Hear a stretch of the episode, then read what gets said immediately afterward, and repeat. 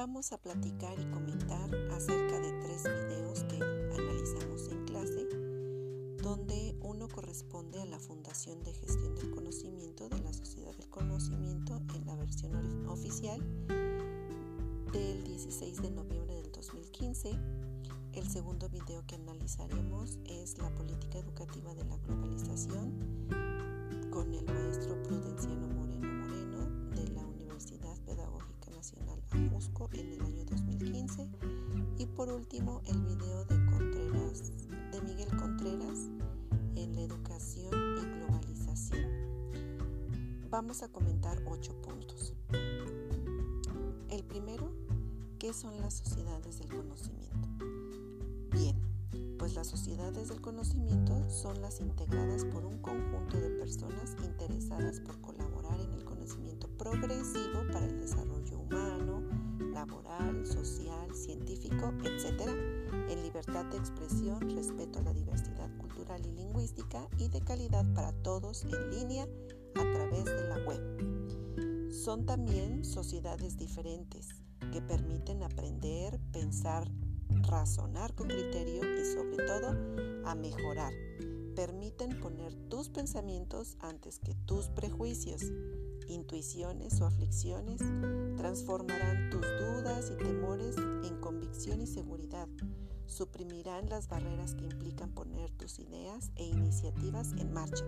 Incrementarán tu rendimiento y capacidad para que puedas realizar tus tareas con mayor eficacia y menor esfuerzo. Es entrar al intercambio del conocimiento a través de la historia y trascendencia que ha tenido en, el ser humano, en los cambios económicos, políticos, culturales y los avances como en la imprenta moderna que facilitó la creación de los libros a partir de la mitad del siglo XV. Trajeron la sociedad del saber. La información y el conocimiento fueron tomando mayor valor con, fases, con factores estratégicos. El economista y académico Fritz Matschlapp en 1962 fue uno de los primeros en acuñar el concepto de sociedad de información. Siete años más tarde, Peter Drucker uno de los grandes expertos en gestión empresarial, incluyó en su libro más conocido, La era de la discontinuidad, una sesión sobre la era de la sociedad del conocimiento. Punto 2. Características de la sociedad del conocimiento. Actualmente y con las nuevas tecnologías de la información y de la comunicación han traído grandes avances. Por un lado, con la digitalización han permitido almacenar, procesar y transferir la información de forma mucho más rápida, fácil y precisa. Y por otro lado, con la Internet se ha facilitado la interacción de los usuarios en cualquier lugar en el mundo, se encuentra en un continuo proceso de transformación. Por lo tanto, el saber se ha convertido en un factor esencial para dar respuesta a los desafíos de hoy en día. Abarca todas las actividades del ser humano, desde la dimensión social, la económica, la cultural, la deportiva, la política, etc.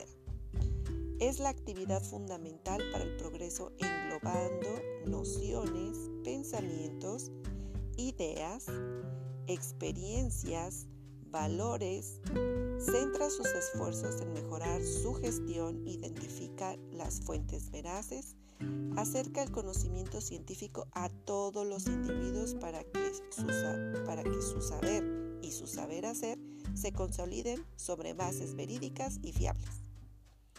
Estudian constantemente sus aspectos y técnicas que favorecen y que puedan ser adquiridos, asimilados y difundidos de forma más sencilla y rápida aprenden del error y aprovechan la experiencia. Se sustenta en la razón, fomenta los valores, ideas, se centra en el ser humano como núcleo de sus acciones, desde los niños para que aprendan a utilizarlo adecuadamente hasta los mayores para reconocer su experiencia y facilitar que se transmita. Persiste el progreso, la innovación y el bienestar social. Promueve la conservación del medio ambiente, la protección de la biodiversidad y fomenta la sostenibilidad. Su objetivo es incrementar el conocimiento y encauzarlo hacia fines positivos que permitan el desarrollo de una sociedad sabia, racional, responsable y comprometida con el bienestar y el cuidado del entorno natural. Punto 3. La gestión del conocimiento se produce con la interacción de conocimientos, organización, disponibilidad, adaptación e innovación de conceptos, ideas y aprendizajes dentro de la sociedad misma. Gestionar eficazmente el conocimiento tiene mayor valor que administrar únicamente la información, facilitando que todas las personas puedan aprovecharlo y potenciarlo. Su ámbito de acción engloba numerosas actividades, como crear, identificar, perseverar, difundir, evaluar, transformar y mejorar. Promueve el acceso a todas las personas, puesto que se presenta un bien común que es necesario compartir. Se alcanza a través de la colaboración y del esfuerzo. Se requieren campañas de sensibilización y concientización para incidir en su, importancia y en la necesidad de facilitar su acceso. Es fundamental incrementar la divulgación de todas las técnicas y herramientas como comunidades de práctica o de mapas de conocimiento que incrementan su aprovechamiento y buen uso.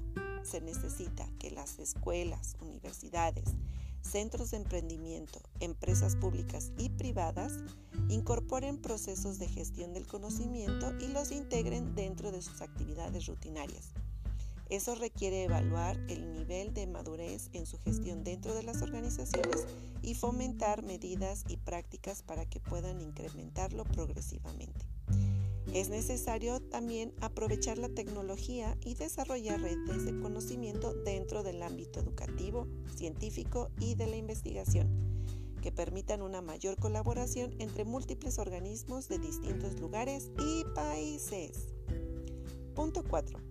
Las políticas de globalización son políticas que se implementan por los organismos financieros internacionales a partir de 1989, que se considera el año simbólico de la globalización, partiendo de esto se divide la historia del país en preglobalización, que es de 1989 hacia atrás, y de 1989 hasta la actualidad como la época de la globalización. En Wikipedia encontré que al globalizar la tecnología, se favorece la economía de las empresas, fabricantes y comercializadoras de insumos tecnológicos. Obviamente porque todo mundo pretende adquirir algún medio tecnológico para poder tener acceso a esas comunidades de aprendizaje. Personalmente considero que es una manera de forzar la migración tecnológica, así como también el derecho a que las escuelas incrementen sus costos para proporcionar servicios tecnológicos a su comunidad educativa para así cubrir las necesidades tecnológicas que es el contexto actual. Según Prudenciano Moreno en 2015, son las directrices para guiar los proyectos educativos de un país o del mundo en esta globalización. Punto 5. Afirma Prudencio Moreno en 2015 que es el Banco Mundial quien creó el modelo de educación por competencias que hasta el momento sigue en el punto 6, los aspectos positivos de la globalización y competencias son las nuevas tecnologías y de la información y comunicación, las políticas de vinculación escuela-empresa, políticas de intercambio y movilidad académica y finalmente las políticas de internacionalización de la educación. Otras ventajas son la flexibilidad y accesibilidad en cuanto a tiempos y espacios, la reducción de costos para quien tenga los medios para el acceso a la tecnología. Pueden tener acceso a la educación globalizada y acceso a la mejora de la calidad como aumento de la competitividad. Punto 7. Lo negativo de la globalización y competencias. Lo negativo es la privatización, desigualdad, desensibilidad, incremento de costos para los centros educativos, imponer solo un modelo curricular para todos los niveles como es el modelo educativo basado en competencias, lanzado por el Banco Mundial para México en 1990 y enfocado para los CONALEP y los CEBETIS, y la evaluación estandarizada.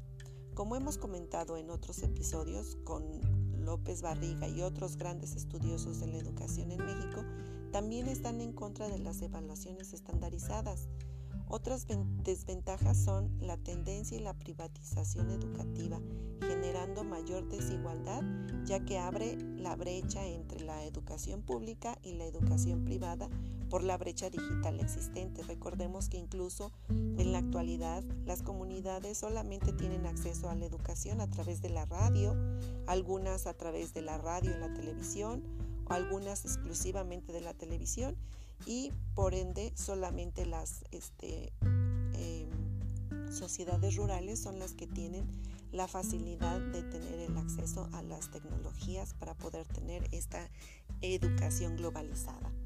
También pueden provocar insensibilidad en ciertos momentos, aumentando algunos riesgos si no se selecciona adecuadamente el sitio de acuerdo a la calidad que deseamos. También se mencionan algunos gastos administrativos que las plataformas educativas requieren para ofertarse en los mercados por la venta de plataformas costosas, para hospedar a sus diversas instituciones educativas y competir quien paga más y mejores plataformas.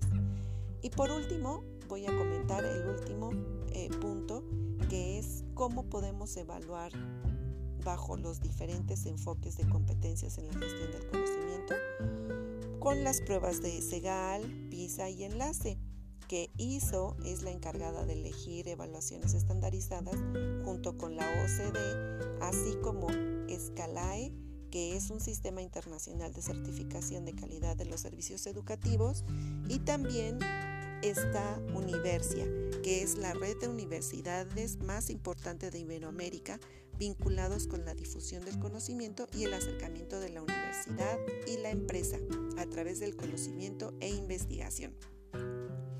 Bueno, espero que haya sido bastante provechoso los comentarios del día de hoy y eh, nos vemos o nos escuchamos, mejor dicho, en la próxima emisión. Hasta pronto.